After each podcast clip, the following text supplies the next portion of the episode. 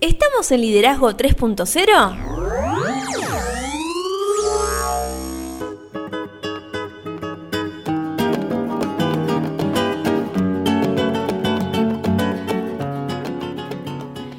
Bienvenidos a Liderazgo 3.0, un espacio que crece día a día y en el que analizamos un tema poco trabajado como es el liderazgo. Quienes conformamos este espacio comprendemos que el liderazgo es un concepto que cambia vidas y lo hacemos con el fin de agregarle valor a cada uno de ustedes, nuestros oyentes. Quien les habla Lorena Gestols y me acompaña el señor Beto S. ¿Cómo le va? Todo bien, ¿usted señorita qué cuenta? Excelente, acá, volviendo. Estamos volviendo una vez más, ya poniéndonos un poco al día. Sí, después de bueno, un, un par de semanitas que estuvimos a full. Sí, volviendo al rodaje también, porque se vienen un montón de novedades en Liderazgo 3.0, porque no estamos eh, sacando podcast nuevos, pero seguimos Nunca- trabajando. Sí, nunca nos quedamos quietos. Así es, se vienen un montón de cosas interesantes. Ya podemos contar de que este miércoles vamos a tener una entrevista. Una gran entrevista, de esas que mm, eh, usted dijo en la entrevista, es para alquilar balcones. Así es, antes que nada, antes de meternos un poquito más con la entrevista, recordamos en dónde nos pueden encontrar. Estamos en Instagram como Liderazgo 3-0, en Facebook como 3.0 Liderazgo, nuestro canal de YouTube es Liderazgo 3.0, estamos en Clubhouse como Liderazgo 3-0 y nuestra web es www.liderazgo30.com.ar. ¿Qué le parece si comenzamos a recordar en dónde nos quedamos? Sí, sí, podemos comenzar a, a ponernos un poco al día. Recordemos que estábamos hablando sobre la estrategia emocional, ¿no? Sí, sí, sí. ¿Por qué? Porque en el último episodio estuvimos hablando sobre la autogestión de la inteligencia emocional. Analizamos las est- estrategias para su desarrollo y sus regulaciones internas. Y en el presente episodio vamos a avanzar sobre este tema tan importante y vamos a trabajar la gestión de las emociones. Pero, ¿qué te parece si arrancamos con una pregunta? Me parece ideal porque me parece que es la manera en la que el liderazgo 3.0 tiene para invitarte a reflexionar. Así es, por eso nos vamos a preguntar, ¿qué entendemos por esto de gestionar emociones? Qué importante esto de, mm, de la palabra gestión, ¿no? Creo Sí. que, que es eh, el punto clave más allá de las emociones, porque esto hace referencia a la manera en la que nos comportamos frente a las emociones que están experimentando otras personas. Muchas veces en este podcast usted ha dicho que tenemos que aprender a etiquetar lo que nos pasa para saber cómo accionar ante ello, ¿no? Sí, no, no todas las etiquetas son buenas, pero en este caso de las emociones yo creo que es fundamental aprender a ponerle el nombre justo a la emoción que tenemos. Así es, y justamente esto de gestionar las emociones es la forma en la que manejamos situaciones con una gran carga emocional que no nos afectan de manera personal directa, sino que comprometen el bienestar de otra persona. Es así que frente a la acción del otro caben tres momentos de aplicación de la inteligencia emocional de nuestra parte, que las podemos definir. En primer término, lo que es la primera evolución, ¿no? Cómo me percibe el otro, qué es lo que piensa de la otra persona de nosotros, cómo nos ve, que creo que es fundamental para saber qué influencia tenemos en el contexto. Sí, y esto es re subjetivo, ¿no? Cada uno tenemos una interpretación diferente ante una misma situación. Sí, empezamos. eh, en las últimas semanas estuve hablando mucho sobre subjetividad y objetividad y, y cuando Gran más. tema. Sí, mientras más hablo sobre objetividad me doy cuenta que menos objetivos somos. Obvio. Entonces, hasta me llegué a preguntar: ¿existe la objetividad? No. Eh, profesores míos de comunicación le dirían no, pero usted se debe aproximar lo más que pueda a la objetividad. Es casi un utópico, te Sí. diría.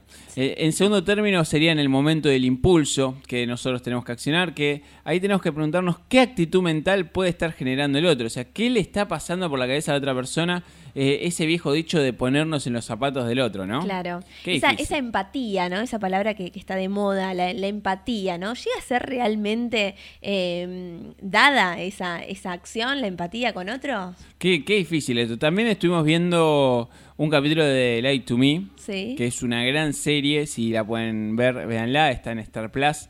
Y la verdad que eh, este personaje se encarga de leer las emociones y las gesticulaciones de las personas y así entenderlas, ¿no?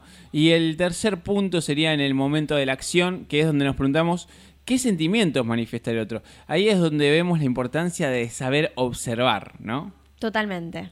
Lo Pe- que siempre venimos diciendo, ¿no? La importancia de leer el contexto, de hacer un paso para atrás y aprender a, a decodificarlo, ¿no? De la manera más objetiva. Exactamente, y si logramos hacernos estas preguntas y respondernos de una manera adecuada, también vamos a darnos cuenta que existen ciertas estrategias para que podamos gestionar estas emociones. Por supuesto, en función de la manera en la que nosotros establezcamos un vínculo con otra persona y a partir de ello podamos utilizar nuestra inteligencia emocional para ayudarle a gestionar sus propios impulsos. Estaremos en la capacidad de desarrollar diversas estrategias, entre las que podemos destacar algunas en el día de hoy. Por ejemplo, Por ejemplo, el poder del silencio, que también lo vamos a hablar el día miércoles en la entrevista. así es. Eh, ahora en un ratito te voy- le vamos a contar a, a los oyentes con quién estuvimos hablando, pero cuando hablamos sobre la importancia del silencio, es un pedazo de la entrevista que es imperdible. Así es. ¿De qué estamos hablando? Que cuando estamos en presencia de otra persona que está viendo algún, viviendo alguna situación importante, ya sea positiva o negativa, esencial recordar que en ocasiones el silencio es tan valioso como las palabras. A través del silencio podemos permitir que la otra persona se conecte con su pensamiento, con sus emociones, con sus sensaciones y también con sus necesidades. Sí, y también en el silencio vamos a lograr ser más creativos. Sí. Porque la creatividad se dispara cuando dejamos de pensar, dijo nuestro amigo David Padilla, y ahí ya contamos que estuvimos hablando con David Padilla, el- ya el miércoles van a poder escuchar. Eh, ahora vamos a contar un poquito más quién es él, ¿no? Nuestro amigo que, que la verdad es que nos dejó muchísimas cosas para analizar. Otra Nos- estrategia Nos invitó a, reflexionar.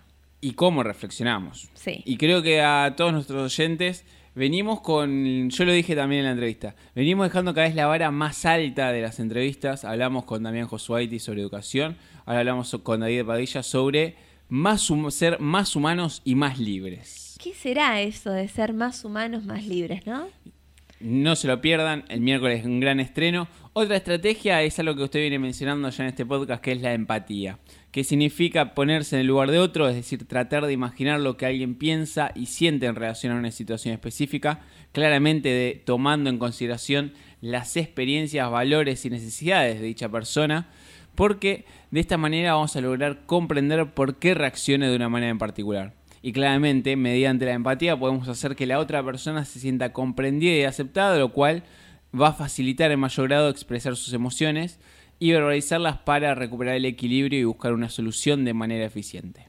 Respetar al otro, ¿no? También en sus tiempos, esto para comprenderlo. Porque a veces hay personas que, que sí logran sacar rápidamente sus emociones y hay otras que por ahí le cuesta un poco más. Sí, cada uno tiene, eh, la vida está llena de procesos Y sí. y cada uno tiene sus tiempos y uno tiene que aprender a poder adecuarse a, a los diferentes contextos donde la mayor cantidad de veces los tiempos no son los que uno maneja. Exacto. Comparto totalmente. Otra de las estrategias a tener en cuenta es el poder de la palabra adecuada. Esto conforme desarrollamos habilidades relacionadas con la inteligencia emocional, nos daremos cuenta de que nuestro vocabulario también va cambiando. Esto se explica porque a través de la ejercitación de las regulaciones de nuestras propias emociones encontraremos una manera más positiva de expresar lo que sentimos y también lo que pensamos. Podríamos decir de que nos vamos, si logramos pensar un poquito más, vamos a ser menos impulsivos y entender de que la palabra es uno de los recursos más importantes que tenemos y que con ella podemos construir y destruir grandes cosas.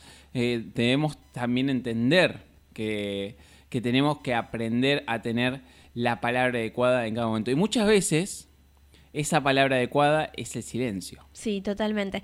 Y, otra de las cosas que por ahí tenemos que buscar, ¿no? Eh, cuando usted decía recién esto de, de- de pensar antes de, por ahí actuar, hay un, hay un dicho muy conocido que dice pienso y luego existo, pero mm, también en cuanto a las emociones y, a, y a la, a la actitud que tomamos nosotros ante cada emoción, tenemos que saber equilibrar, ¿no? La, la emoción con eh, la acción o con el pensamiento que, que nos termina invitando a actuar, ¿no? Sí, acá hagamos pie un poco en lo que de- dice Daniel Goleman en sus trabajos, que el hecho de que uno empiece a racionalizar las emociones no es para volverse una máquina Claro. y no para ser totalmente racional, pienso, luego existo, sino que es para poder gestionar justamente las emociones que nos incapacitan o nos eh, sacan del eje, por Claro. manera. Eh, es decir, la inteligencia emocional simplemente es algo que nació y se está trabajando actualmente para que uno pueda lograr regular sus emociones y ser más inteligente emocionalmente, porque ¿quién no le ha tocado cruzarse con alguna persona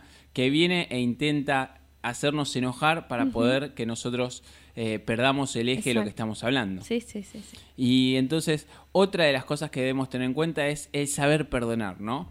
Tal como estábamos mencionando, frente a una situación desagradable, tratamos siempre de buscar un culpable. Esto creo que es una gran falla que cometemos la mayoría de las personas. Y cuando estamos ayudando a otra persona a gestionar sus emociones, es importante hacerle ver que el pasado ya está, ya pasó, no lo podemos cambiar y que no puede cambiar eh, lo que ha pasado, ¿no? Que lo único que yo siempre digo, Vos te podés poner a mal humor, podés enojarte, podés tirar algo contra una pared, podés descargarte como quieras, pero el hecho ya está consumado y eso no va a cambiar. Entonces, cuando antes superes esa emoción, antes o, o antes superes todo ese estadio, antes lo vas a poder enfrentar. Claro. ¿No? Y te diría que para que se comprenda que el único responsable muchas veces somos nosotros, en realidad siempre somos ro- nosotros, de nuestro presente, y esto va a influir de manera significativa en el futuro, porque cuando antes accionemos, antes vamos a poder empezar a construir nuestro futuro. Así es. Otra de las estrategias a tener en cuenta es la gestión de la agresividad verbal. Podríamos decir que socialmente se nos ha enseñado que el uso de palabrotas o de groserías en nuestro lenguaje es algo inapropiado. Sin embargo, cuando se está experimentando una emoción negativa, la expresión verbal es fundamental para liberar energía. Es así que cuando estemos con alguien que se siente emocionalmente mal, debemos aceptar que se exprese como mejor le convenga. Aclarando que bajo ninguna circunstancia debemos permitir que nos agreda directamente y mucho menos que se exprese de tal manera frente a otra persona involucrada en el problema, ya que esto en lugar de solucionar el problema lo agravará de manera considerable.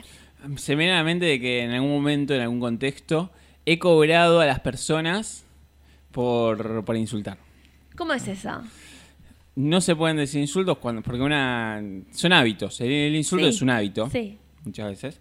Entonces, para curar a la persona, yo lo que hacía es, por cada insulto que hacía, en el momento que, que lo emitía, tenía que sacar de su bolsillo la moneda o el billete de menor valor que tenía y pagar. Claro.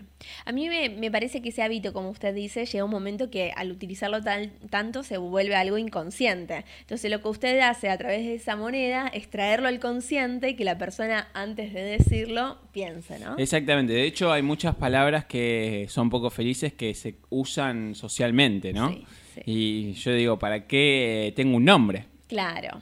Sí, nuestros padres se, se sentaron a pensar y meditar nueve meses un nombre para, para que después lo llamemos como...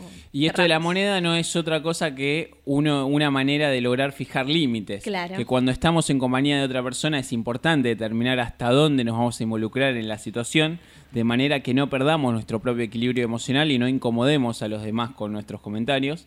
Y hasta dónde vamos a tolerar la expresión de sus emociones, ya que no podemos permitir un discurso emocionalmente negativo de manera constante, claramente y especialmente si dicha situación se presenta al interior de un grupo que puede verse contaminado y perder su eficiencia. Otra de las estrategias a tener en cuenta es ejercer el optimismo. Recordando algunos de los puntos que hemos visto anteriormente, debemos insistir en la importancia de verle la cara amable a cualquier situación. Bajo esta actitud nos daremos cuenta de que toda situación tiene un aspecto del cual podemos aprender y aprovechar la posibilidad de un crecimiento personal. Exactamente, y si somos optimistas, también tenemos que comprender la percepción del otro, porque no todas las personas pensamos igual, ni tenemos las mismas experiencias, y por tal motivo es importante respetar la interpretación que otra persona hace frente a un problema específico, y claramente tenemos que siempre llevar esta bandera de ser librepensadores. Y usted habló acerca de la interpretación y de la mano de la interpretación debemos decir que debemos evitar los juicios. Frente a un problema nadie tiene la razón más que quien lo está viviendo de manera directa. Esto significa que no debemos evaluar si es correcto o incorrecto lo que la persona siente o piensa, ya que dicho juicio prevendrá de nuestras propias experiencias y valores. Así es, y debemos permitir y explorar la ambigüedad porque los seres humanos somos dualidad, por decirlo de una manera, y en muchas ocasiones las emociones, tanto propias como ajenas, tienen un cierto grado de incongruencia. Y entonces, claramente nosotros siempre hablamos de esto de que lo que decimos, pensamos, hacemos, y ahora le agrego sentimos, tiene que ir en una sola línea, y claramente esto en algún momento no, no se da en el 100% del tiempo.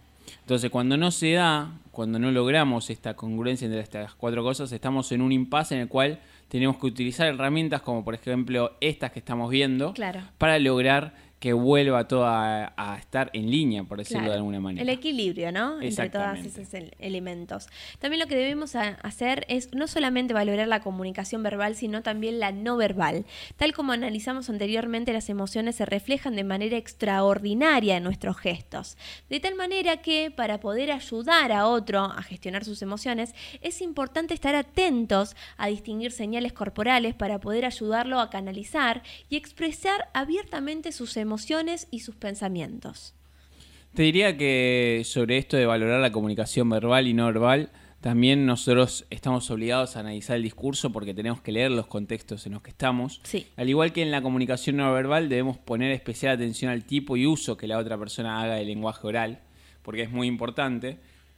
Y esto nos va a llevar a, a- a entender de que cuando uno se cruza con un contexto, uno al principio tiene cierta incertidumbre. Y Edgar Morin establece que existen tres grandes principios de incertidumbre en el conocimiento de las emociones de otras personas. Por un lado, el principio cerebral, eh, que nos indica que el conocimiento no es nunca reflejo de lo real, sino que siempre es una traducción y reconstrucción de lo que percibimos, es decir, que implica un cierto margen de error. Muchas veces me ha pasado de cruzar con personas enojadas y decir, no, pará, vos estás teniendo esta reacción, pero ¿qué es lo que realmente te enoja?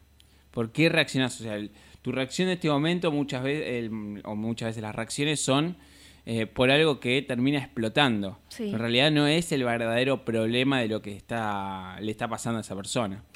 Por otro lado tenemos el principio psíquico que eh, nos indica que el conocimiento de los hechos permite la interpretación misma que se lleva a cabo mediante lo aprendido en experiencias pasadas y que por lo tanto desvirtúa la realidad. Esto que estaba diciendo, si nosotros conocemos qué es lo que le pasa a las personas en el día a día, Claro. decirle, no, pará, vos estás enojándote conmigo porque no te di un mate, por ejemplo. En realidad tu problema no es el mate, sino que vos tuviste un día muy malo o veniste de una semana cargada de emociones negativas y estás explotando en este momento porque yo no me di cuenta que vos querías un mate. Entonces, lograr entender a la otra persona para que logre... eh, para que logre restablecer su equilibrio, muchas veces eh, también es una decisión nuestra, ¿no? Porque tampoco tenemos que obligarnos a ser eh, los equilibristas de todo el mundo. Totalmente. Pero sí tenemos que entender de que cuando tomamos la decisión de ser equilibrio de alguien, os- es hacerlo a conciencia o no hacerlo. Claro. Y ese hacerlo implica después en un futuro no sacarlo, eh, no sacarlo en cara, por decir una manera. Porque muchas veces si lo hacemos es porque nosotros así lo entendemos y lo queremos y no porque alguien nos lo esté obligando. Y por último, el principio del conocimiento, que este principio nos invita a saber de que conocer y pensar acerca de una situación no es llegar a una certeza absoluta, sino enfrentarse con lo incierto de manera emocionalmente inteligente. Sí, ¿qué, qué poder tienen las emociones, ¿no? Y qué poder tienen las emociones negativas. A veces que son las que más se prolongan en, en el tiempo. A veces Sí. son las que nos, nos lleva a que de repente si tenemos una, una situación agradable, venimos con esa carga negativa y la transformamos en algo negativo en lugar de sumarnos a algo positivo. Sí, de hecho las emociones negativas, esto lo hablábamos con Nia eh, a principio de año, eh, tienden a propagarse con mayor facilidad que las positivas. Claro. Si nosotros llegamos a un lugar donde las personas están contentas por alguna noticia, eh, es poco probable que a menos que la noticia nos impacte directamente, que nosotros nos podamos eh, sumar a esa alegría. Realmente, ¿no? Muchas Sí, veces sí. acá tenemos que hablar de un punto de vista objetivo, no tenemos que ser hipócritas, muchas veces decimos, la verdad que me pone muy contento por vos, la realidad es que ah, por dentro no se está generando Claro. esa emoción, sino que estamos siendo socialmente correctos. y, y es al revés cuando hay algo negativo, cuando uno llega y justo discutieron y hay una tensa calma o una ah, emoción negativa dando vuelta, eh, eso tendemos a percibirlo y tiende a impactar muchísimo en nosotros. Sí, sí. Sin haber estado presentes a, ve- a veces. Exactamente, y ahí es donde nosotros decimos, che, ¿y qué pasó acá? Claro. O sea, ¿qué, qué le pasó? Ustedes se llevaban bien. Claro, y te dicen, no pasó nada. No, pero Bueno. hay algo que, que claramente no. Por eso tenemos que entender las emociones. Exacto. Claro, y vos te estarás preguntando, ¿no? ¿Por qué es tan necesario? Porque las emociones tienen una finalidad sumamente importante para nuestro desarrollo personal y social. Por eso podemos resumir su importancia a través de los siguientes puntos. Toda emoción tiene un objetivo, que es generar motivo para enfrentar una situación, alcanzar una meta o satisfacer una necesidad. También las emociones son expresadas a partir de ciertos niveles fisiológicos. Existen emociones relevantes a la gestión de las relaciones interpersonales y actuar adecuadamente y rápidamente ante esa situación nos permite desarrollar habilidades para incrementar nuestro nivel de inteligencia emocional. Lo importante de esto es saber que la inteligencia emocional es una habilidad que se puede trabajar. Me quedo con algo que decía David, que eh, el liderazgo es algo que somos. Sí. Y, creo que viene como anillo al dedo esta definición de liderazgo, porque mm, ahí es donde nosotros podemos llegar a, decir o tomar la decisión de si queremos ser grandes líderes o no. Eh, es algo que se puede trabajar, ¿no? Sí, y, y, vos decías recién, el liderazgo es lo que somos y a su vez comprender que mm, esto que somos es un proceso. No es que a la noche, de, la noche a la mañana nos levantamos y decimos, hoy soy líder, lidero mi vida, de eh, comprendo mis emociones. No, es un proceso.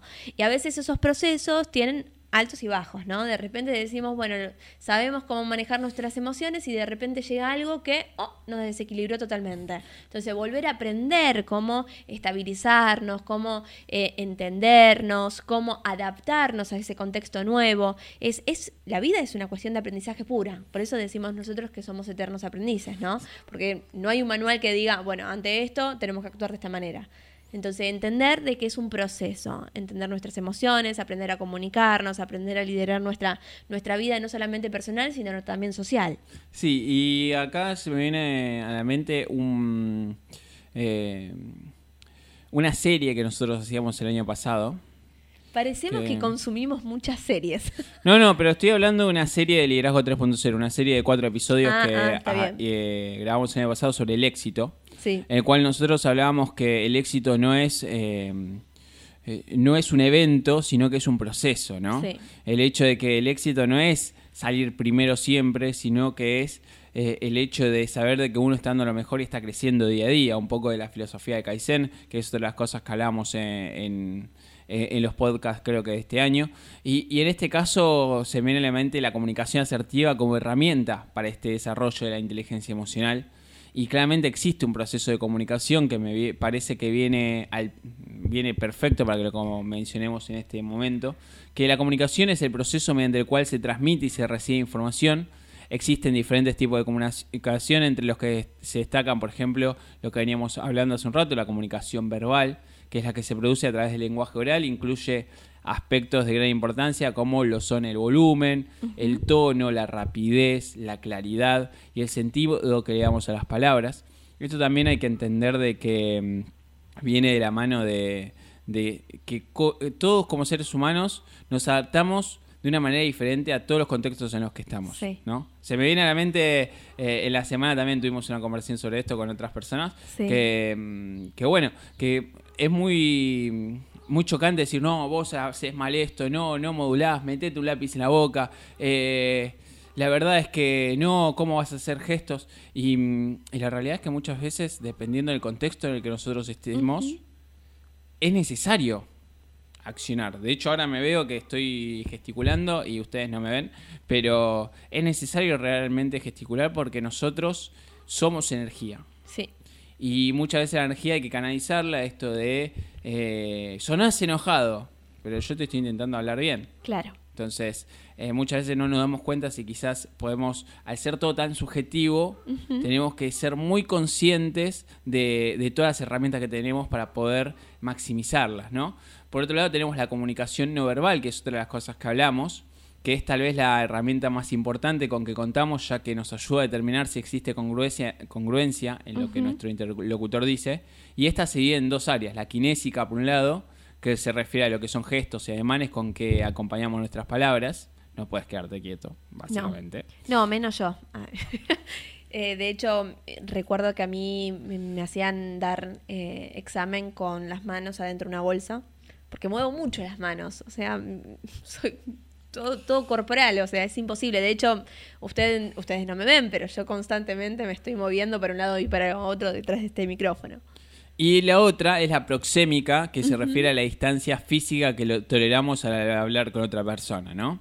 Y, también otra parte importante de la comunicación es la iconográfica, que es aquella en la que el mensaje se transmite por medio de símbolos gráficos, y estos símbolos por lo general son universales y representan una de las formas más antiguas de comunicación, y claramente en este tipo de comunicación es importante poner atención a un aspecto relevante que es el color. Creo que la, comunicación es, realmente relevante, eh, que nosotros todos sepamos eh, no voy a decir que seamos todos masters en oratoria y retórica, pero sí que sepamos que existe esto y que sobre todo sepamos eh, qué nivel de desarrollo tenemos en esto, ¿no? Y, un mensaje que me quiero que quiero dejar, sí.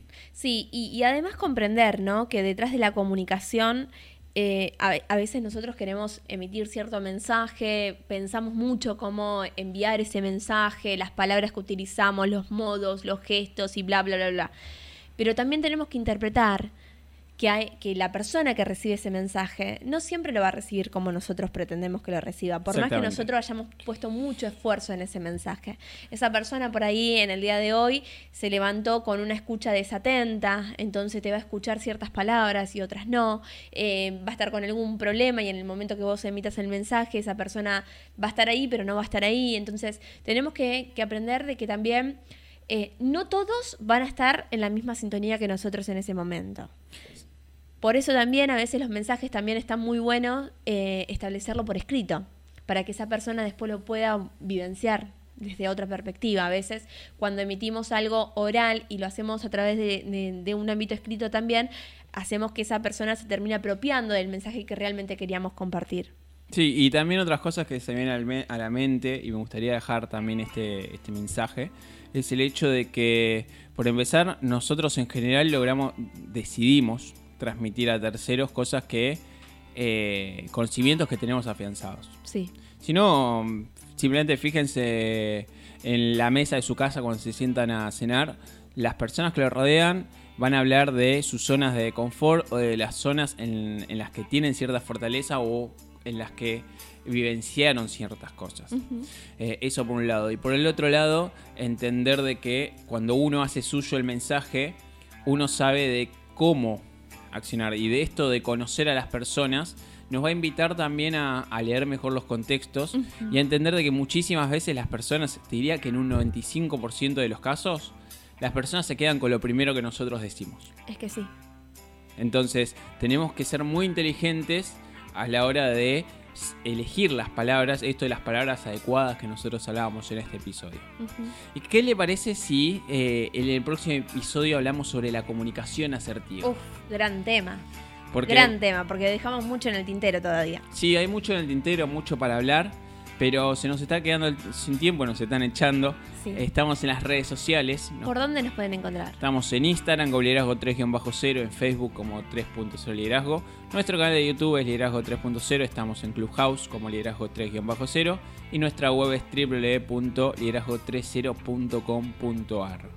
¿Qué comentario se lleva de este episodio? No, como, como siempre, me quedo con más preguntas que respuestas. cada, cada episodio nuestro, cada entrevista nos invita a reflexionar. Yo creo que detrás de, cada tema que presentamos nos, nos agrega valor, tanto a nosotros como a, todas las personas que nos acompañan en esta mesa. Y, nos invita también a querer seguir creciendo juntos, ¿no? A seguir trayendo nuevos temas para, para, para, poder hablar, para poder discutir, para poder reflexionar. Así que yo eternamente agradecida por este espacio. Y antes de irnos, se me viene a la mente eh, una frase que nos dejó David Padilla, que el miércoles van a poder tener. Él es fundador de Hola Human Business Solutions. Sí. Eh, él de Guatemala, así que nos volvemos internacionales una vez más. Él dijo que la ignorancia dispara el aprendizaje nosotros en este espacio buscamos siempre dejar algo. Nosotros claramente créannos que aprendemos episodio tras episodio con las charlas que surgen antes de grabar, durante, porque realmente no, no, está nada guionado esto. Eh, muchas veces las charlas salen. Y, post grabar y en la edición también salen en conversaciones.